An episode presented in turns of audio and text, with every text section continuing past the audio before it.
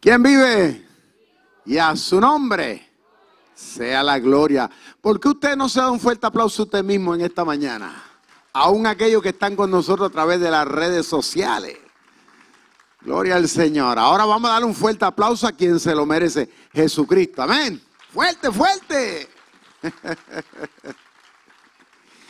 Qué mañana tan gloriosa. Damos gracias al Señor por este momento de adoración que tuvimos. Ahora vamos a ir de lleno al mensaje, a lo que Dios tiene que hablarle a tu vida y a mi vida en el día de hoy. Vamos a estar hablando bajo el tema la bendición de Dios. ¿Cuántos dicen conmigo la bendición de Dios? Ahora, esta palabra bendición, estoy seguro que la gran mayoría de aquellos que somos cristianos, en algún momento dado nos hemos preguntado qué realmente significa. Si yo le preguntara a usted, estoy seguro que muchos me pueden decir, pastor, ha habido momentos que yo también me he hecho la pregunta. Pues déjame decirle, yo también me la he hecho. Porque el que se pregunta, aprende. Ahora bien, también existe desconocimiento concerniente a las implicaciones acerca de lo que es la bendición de Dios, o sea, lo que implica. Tenemos cierta idea, poco vaga, ¿no? Pero esa visión amplia, poderosa, la gran mayoría de nosotros, por eso estamos aquí, por eso Dios nos cita porque Dios nos quiere enseñar, todavía estamos ajenos de esa comprensión. Ahora, aquellas personas que tal vez tengan, diría yo, cierta idea, como fue el caso del mismo José, según vemos en las Sagradas Escrituras, y lo vamos a ver durante esta mañana en este mensaje. José de igual tenía cierta idea. Pero Dios quiere que tengamos una comprensión más amplia. ¿Por qué? Porque es importante para la vida de un hijo de Dios aquí en la tierra. Y vamos a ver cómo el Señor hizo que José tuviera esa visión completa. Porque de esa manera él podía valorar lo que Dios estaba haciendo, podía valorar incluso lo que Dios todavía tenía en agenda por hacer. Así que de lleno vamos a ir rapidito a Génesis capítulo 48, versículo 2 al 4, donde en un momento dado hubo un diálogo, una conversación muy importante entre el patriarca Jacob, o sea, el papá de José, lo mandó a llamar porque sabía él que le quedaba poco tiempo de vida. Ya el Señor tenía los días y tal vez las horas contadas. Pues envía a buscar a José. Y dice que José fue al encuentro con su padre, con sus dos hijos, en otras palabras, Efraín y Manasé, que vamos a ver más adelante en el mensaje en el día de hoy. Y dice que cuando llegaron, Jacob entonces tenía unas palabras para José, de manera que él pudiera explicarle ampliamente este tema, como ya dijimos, del cual José tenía cierto entendimiento, pero todavía le faltaba. Y es muy sabio ver a un padre que entiende bien toda esta temática y antes de morir se toma de su hermoso tiempo para poder hacer posible que su hijo que estaba dentro de un propósito especial de Dios, entendiera esta verdad. Por eso Dios nos tiene a nosotros aquí y te tiene a ti a través de las redes sociales. Dice así, y se le hizo saber a Jacob, diciendo, he aquí tu hijo José viene a ti. Entonces se esforzó Israel y se sentó sobre la cama y dijo a José, el Dios omnipotente me apareció en luz en tierra de Canaán. Y me bendijo. Y me dijo, he aquí yo te haré crecer y te multiplicaré y te pondré por estirpe de naciones y daré esta tierra a tu descendencia después de ti por heredad perpetua. Miren las palabras que le dice el Padre a este hombre llamado José, del cual ya por varias semanas hemos venido escuchando grandes enseñanzas. Pero ahora el Padre quiere comunicarle esta verdad de manera que José, como ya les dije, la puede entender, pero también la puede abrazar. Vemos que en otras palabras, Dios, vamos a decir, maduró ese encuentro entre José y su papá para que José entendiera que a pesar de los problemas familiares que él vivió y a pesar de las crisis que él vivió, como vimos en los mensajes pasados, a pesar del el éxito inclusive que tuvo, llegando a ser el segundo en mando después de Faraón, Dios quiso hacerle entender a través de su papá que todo esto el hecho de que él pudo superar todo esto no fue a causa de que él hubiera sido un hombre inteligente. Claro lo era, pero no se basaba en la inteligencia de José. Ni tampoco se basaba en su sagacidad, como muchas veces nosotros a veces pensamos. El éxito y todo esto que pasó José en su vida fue por causa de un principio muy importante que tú y yo también debemos tener en claro aquí hoy. Y era que la bendición, o sea, que es el favor, porque eso es lo que significa la palabra bendición, el favor. El favor de Dios estaba no únicamente con José, sino que el favor venía trascendiendo desde mucho antes porque Dios en un principio a quien le dio la bendición cuando se le apareció, cuando estaba en Canaán, fue a su papá que se llamaba Jacob. Y su papá le dice a José, el favor que hasta el día de hoy todos hemos vivido y sobre todo tú, y que todavía vamos a seguir viviendo, se basa en que Dios nos ha bendecido me bendijo a mí, bendijo a tus hermanos, a pesar de que fueron cabezones y que eran cabezones, pero Dios también te bendijo a ti. Y no tan solamente te bendijo a ti, sino también que va a bendecir a los hijos de tus hijos. ¿Cuántos dicen amén y gloria a Dios? Fíjate que, que, que, su papá está sacando de su tiempo antes de morir porque quería hacerle claro a José este principio, porque era muy importante para su trayectoria de vida. Y es por eso que Dios nos tiene aquí hoy. Por eso que Dios está hablando esta palabra a tu vida, a tu corazón. Porque por lo general, casi siempre, la, la gran mayoría de los cristianos piensan que porque viene un problema, viene una situación o porque las cosas no se están dando, piensan que es el diablo y piensan que es la maldición. ¡Ey! Pues déjame decirte si tú eres cristiano, si tú eres un lavado con la sangre de Cristo, la bendición de Dios estará y está contigo siempre. ¿Le puedes dar un fuerte aplauso a Jehová? Diga conmigo, la bendición de Dios me ha coronado a mí. Pero dígalo con fuerza, con autoridad, como usted lo cree. La bendición de Dios me ha coronado a mí. Ha coronado mi familia. Ha coronado mi descendencia. Y lo más grande que puede tener un hombre y una mujer y una familia es la bendición de Dios.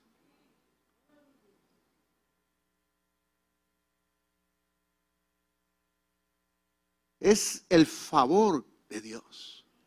No es que Dios te esté en contra que sería maldición, es que Dios esté a tu favor.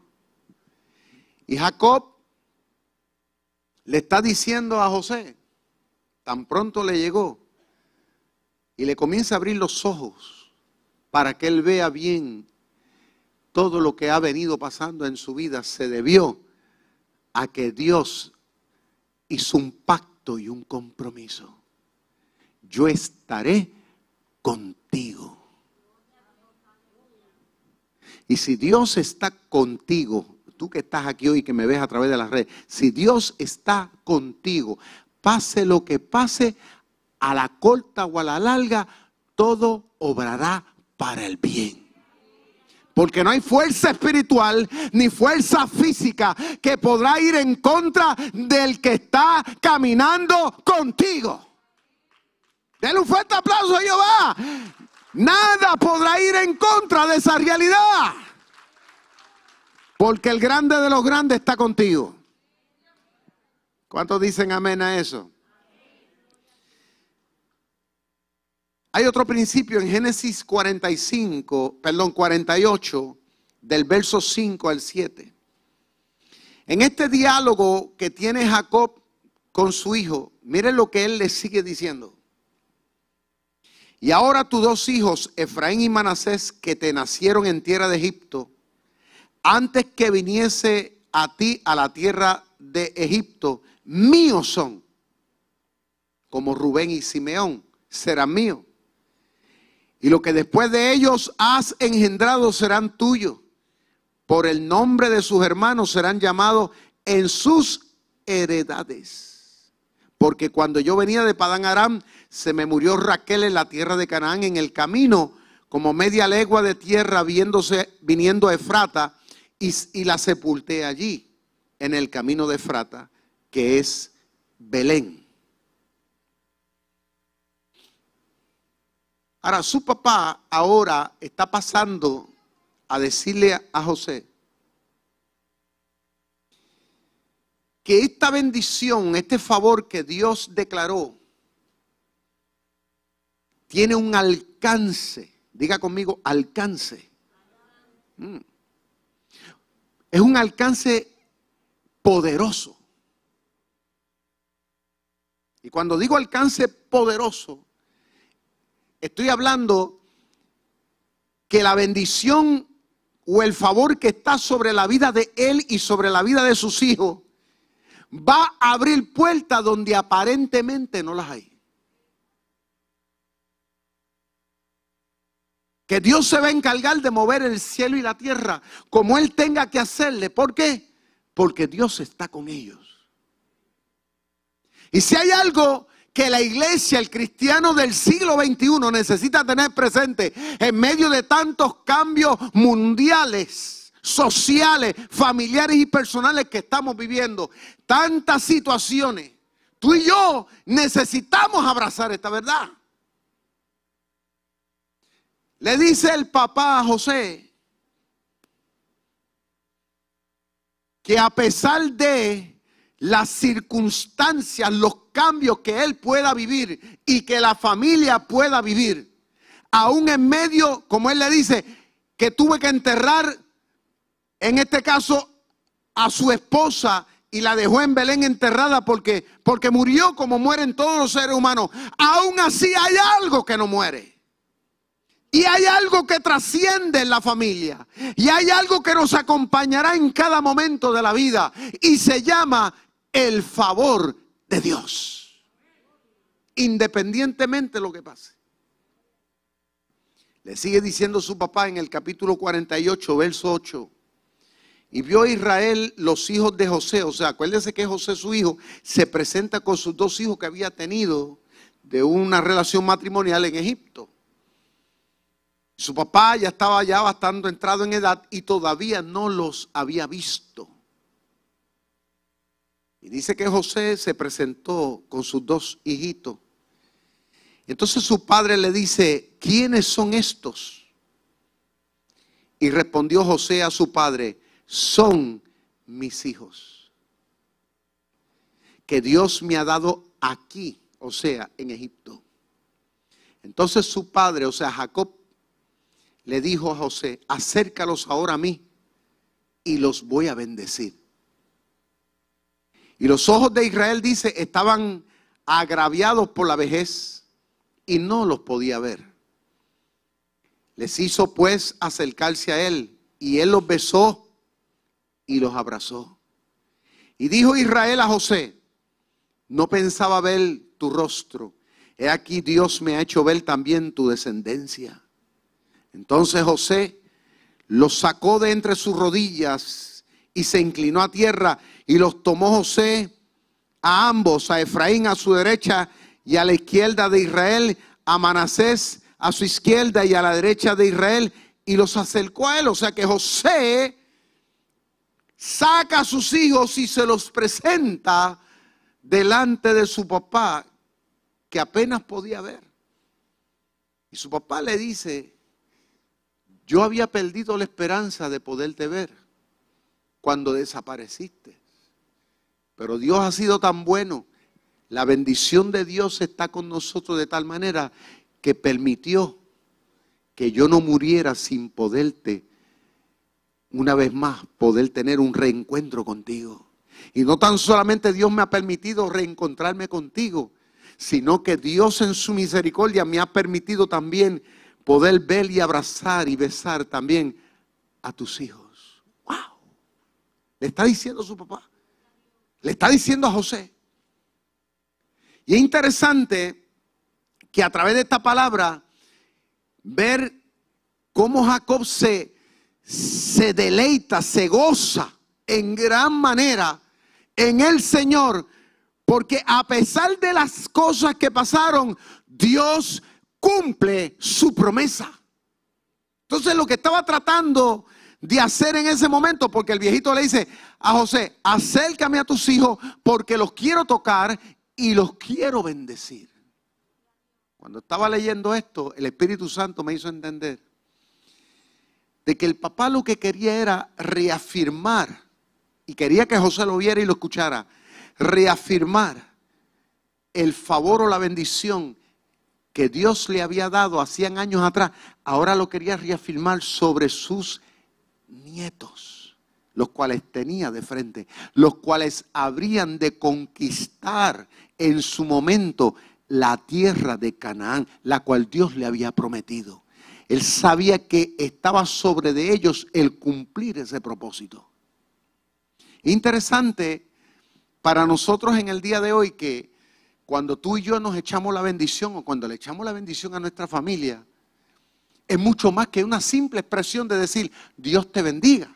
Nosotros no debemos decirlo como si fuera algo, como si, como si fuera una costumbre, ¿no? Ah, Dios te bendiga. No.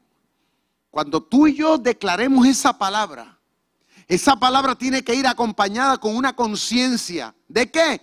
De que no es a ver si que es que Dios te va a bendecir. Es que como tú y yo somos hijos del reino, la bendición de Dios te acompañará. No importa por la que estés pasando. Dios abrirá puertas donde no las hay y suplirá donde no hay. ¿Por qué? Porque el favor te acompañará. Cuando usted le diga a sus hijos, a su familia, Dios te bendiga, usted le está lanzando una palabra con una promesa y con un pacto que no viene de hombre, viene de parte de Dios.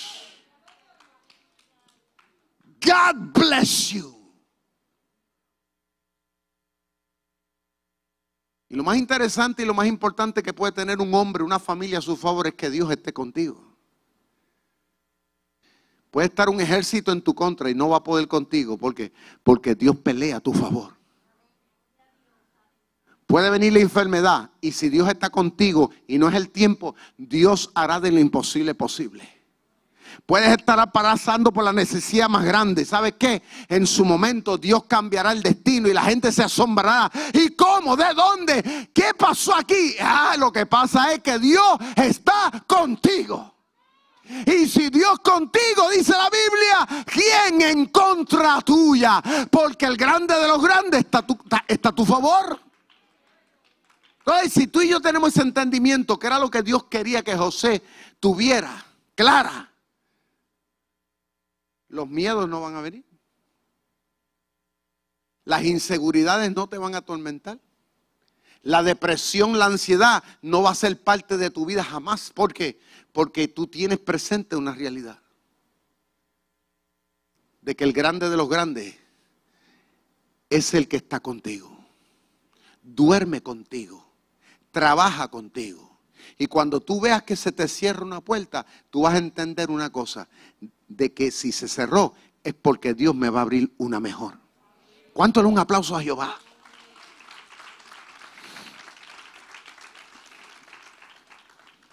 Dice Génesis 48, verso 14. Hay otro principio aquí acerca de este tema de la bendición.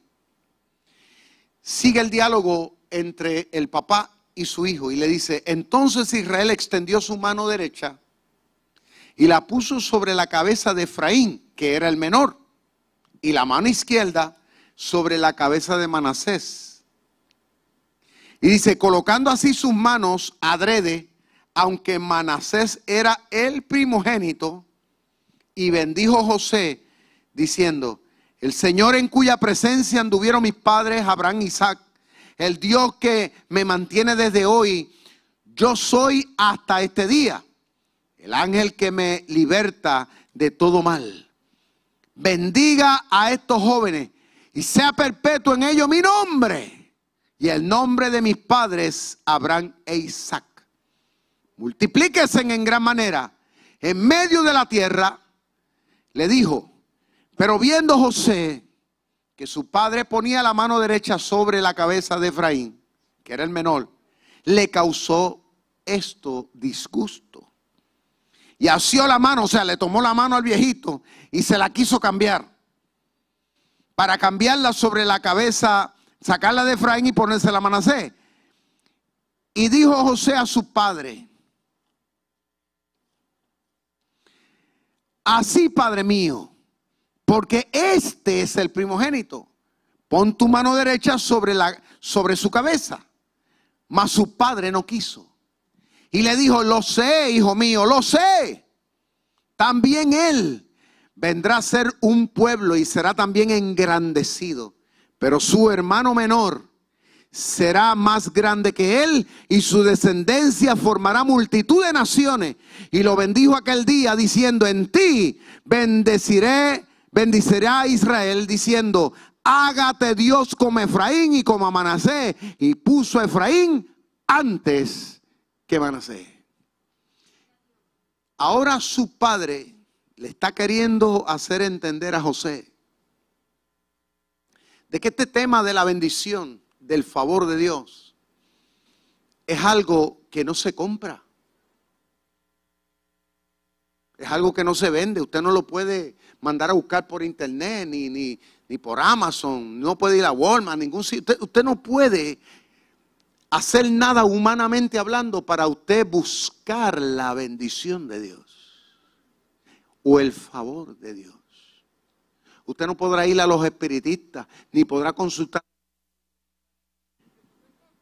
en las estrellas a ver si le va a llegar eso, como mucha gente piensa.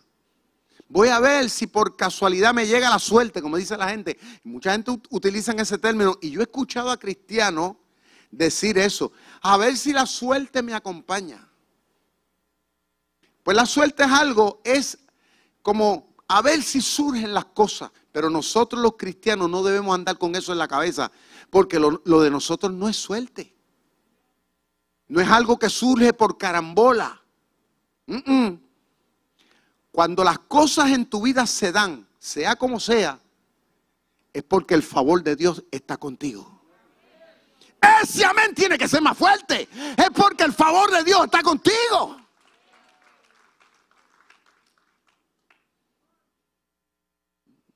Téngalo siempre claro. El papá le está queriendo hacerle entender, porque mire, le dice a José, tráeme ahora a tus hijos, porque casi no veía, preséntamelo. Se supone, según la tradición, que la mano derecha tú la ponías sobre el mayor para echarle la bendición primero al mayor. Y se supone que la bendición mayor iba sobre el mayor. Y luego el menor. Era la costumbre. Pero en este caso, conociendo Dios el corazón de cada uno de ellos, Dios, los planes que tenía con Efraín, que era el menor, eran unos planes diferentes a los planes que tenía con Manasés. No quiere decir que la bendición era más valiosa la de uno que la de otro. Es como nosotros todos aquí. Todos los que estamos aquí. No podemos sentirnos mal porque tal vez otro tiene una casa nueva, porque tiene mucho dinero, porque esto, y tal vez usted no tiene esas cosas. Y tal vez usted dice, ah, es que Dios lo ha bendecido a él más que a mí. No, en cada escenario los cristianos somos bendecidos por igual. Escuche bien, lo que sí es que aquel que Dios le permite una cosa es porque Dios le está requiriendo mayores responsabilidades. Métase eso en la cabeza. Porque por lo general la gente pelea. ¿Y por qué a mí no? ¿Y por qué a mí? Bueno, lo que pasa es que, que los planes que Dios tiene con este son distintos a los tuyos. Pero ¿sabes qué? Gózate con lo que Dios te dio y con lo que Dios está haciendo en tu vida. Porque, porque Dios sabe hasta dónde tú puedes llegar. Y no vaya a ser que Dios te dé unas cosas las cuales tú no sepas manejar.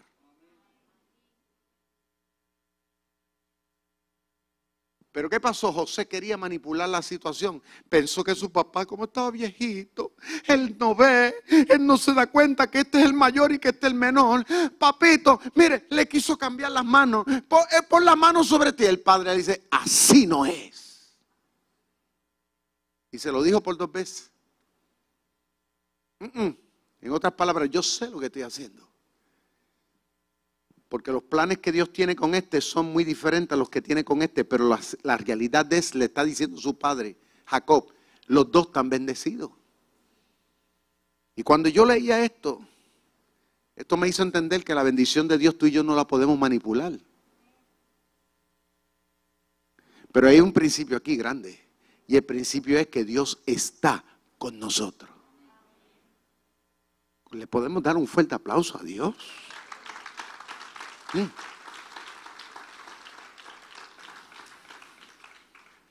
Eso es grande. Lo que, lo que nosotros hoy estamos considerando aquí es una revelación poderosa, maravillosa. Porque Dios le está diciendo, los dos van a ser engrandecidos. Los dos. Pero lo que sí es que uno, Dios va a tratar de una manera y con otro trata de otra. Y eso pasa. Hay pastores hoy día que son pastores de iglesias de 100 miembros y hay otros que son pastores de iglesias de miles de personas.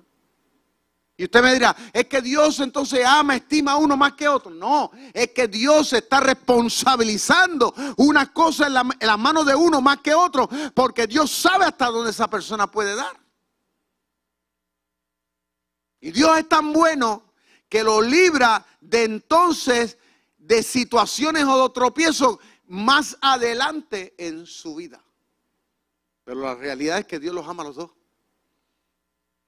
Ahora bien, hay otro principio, y con este vamos a ir como que finalizando, en Génesis 48 del 21 en adelante. En medio de esta situación de diálogo y de bendición, Dice, y dijo Israel, o sea, Jacob le dice a José, he aquí, yo muero, o sea, él le dice, ya yo me estoy muriendo, o sea, lo que me quedan son días y horas, yo muero. Pero le dice, pero Dios estará con vosotros y os hará volver a la tierra de vuestros padres. Y yo te he dado a ti una parte más que a tus hermanos, la cual tomé yo de mano del amorreo con mi espada y con mi arco, le dice su padre a José. Y cuando leí esto, el Espíritu Santo me hizo entender, y yo espero que usted también lo tenga en claro y abrace este principio. Dios le estaba queriendo enseñar a José que el favor y la bendición es algo que es firme, firme, y que es algo algo que es constante. Mire que José pasó por las mil y una noche, como vimos en los mensajes pasados. Sus hermanos lo despreciaron, lo vendieron. Luego fue llevado a la casa de Potifar. Allí también lo acusan de ser un, un pervertido. Lo meten preso. ¿Qué pedigrí tenía? Lo meten preso, esclavo preso. Y luego de todo este panorama tan terrible, entonces Dios lo lleva a un lugar donde él ni nadie se imaginaba que iba a pasar. Lo lleva a ser el segundo después de Faraón. ¿Por qué? Porque Dios estaba con él. Pasara lo que pasara, Dios caminaba con él. Dios estuvo con él cuando lo metieron en la cisterna. Dios estaba con él. Dios estaba con él cuando su familia lo despreció. Porque a pesar de los desprecios, Dios le estaba dando revelaciones y sueños de cosas que iban a pasar que no entendía. Pero Dios le estaba mostrando el camino. A pesar de. A pesar de todo el panorama que aún sufrió en casa de Potifar y lo meten preso en la cárcel. Estando allí, la Biblia dice que allí Dios estaba con él. Y lo menos que se te ocurre pensar es que en medio de tu panorama tan triste de lágrimas, de sufrimiento y cosas no sé por la que estés pasando, lo menos que, que se te ocurre pensar es que Dios camina, duerme, respira, llora, ríe contigo. Lo menos que se te ocurre pensar.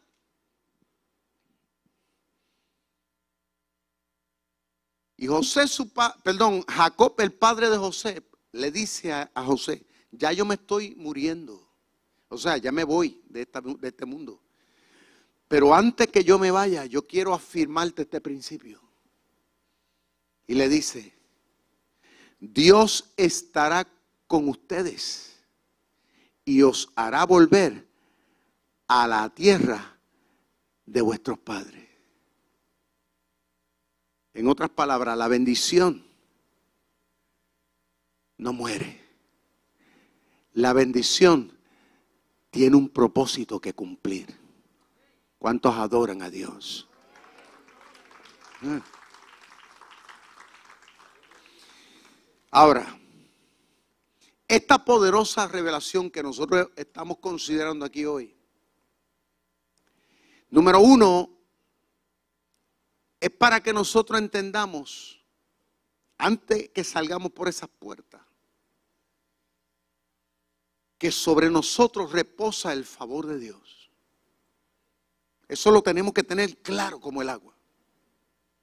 Tenemos que abrazar eso, tenemos que respirar esa verdad. Independientemente de lo que pase en el mundo, Dios está conmigo.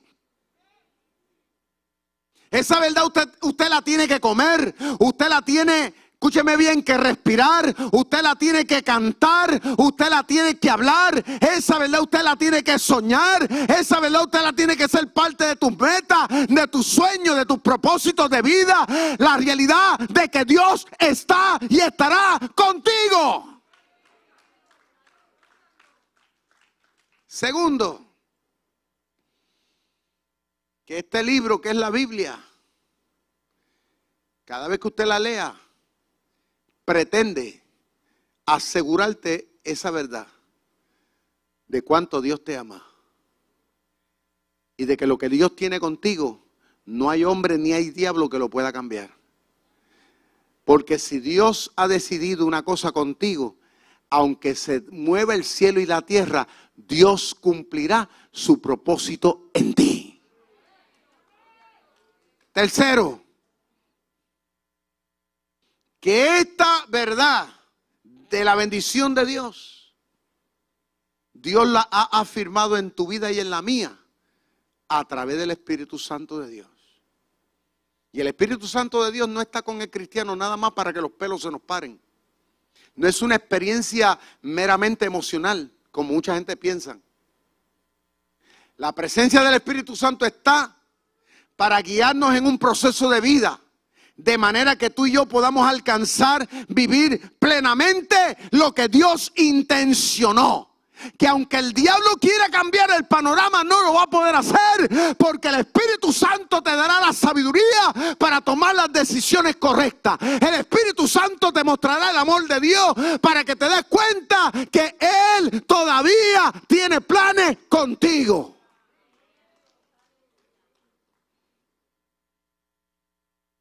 Número cuatro, que la bendición nadie la puede manipular que el favor de Dios nadie te lo podrá quitar.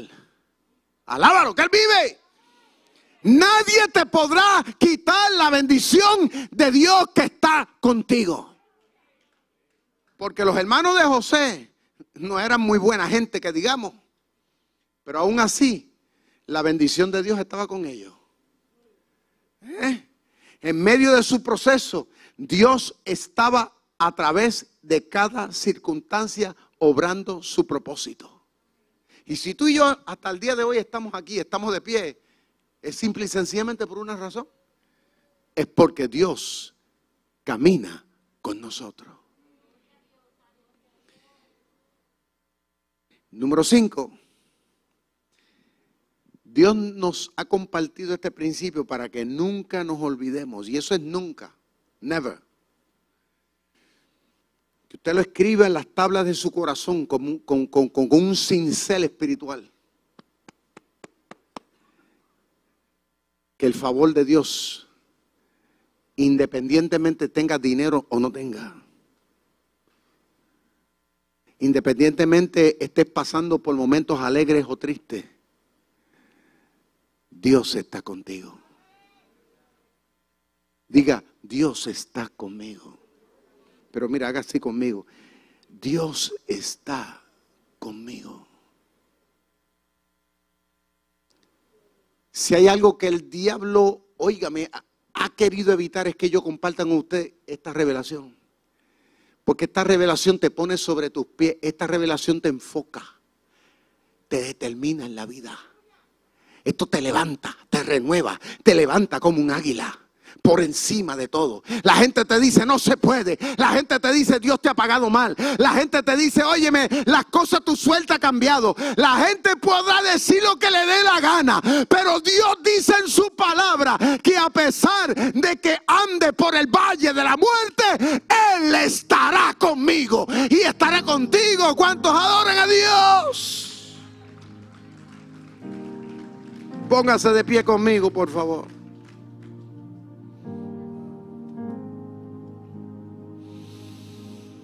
Amigo, hermano, tú que estás aquí, tú que me ves a través de las redes, vamos a reconocer, vamos a valorarnos y vamos a vivir al máximo lo que, lo que Dios nos ha dado. ¿Sabe lo que dice el apóstol Pablo? Que a través de Jesucristo nosotros hemos sido bendecidos con toda bendición. No con alguna, con toda la bendición. Y saben algo, la bendición de Dios también a veces viene cargada con momentos tristes.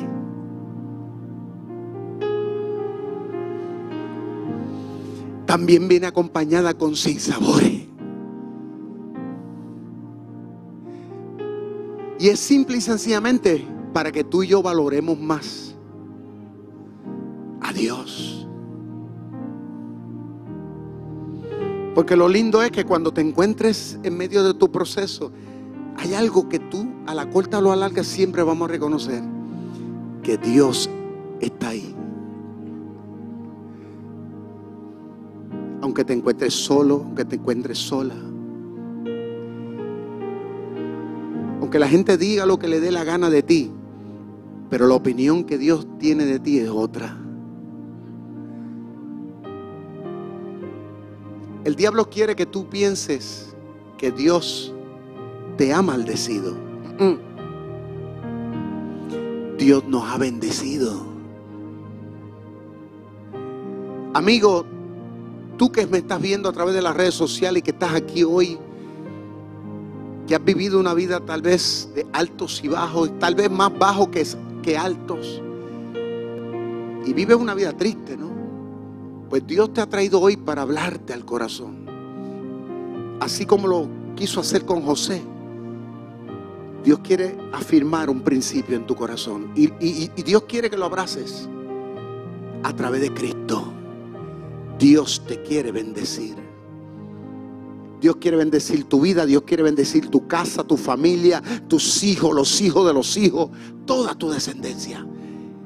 La herencia más grande que tú y yo podemos darle a nuestra familia es la bendición de Dios.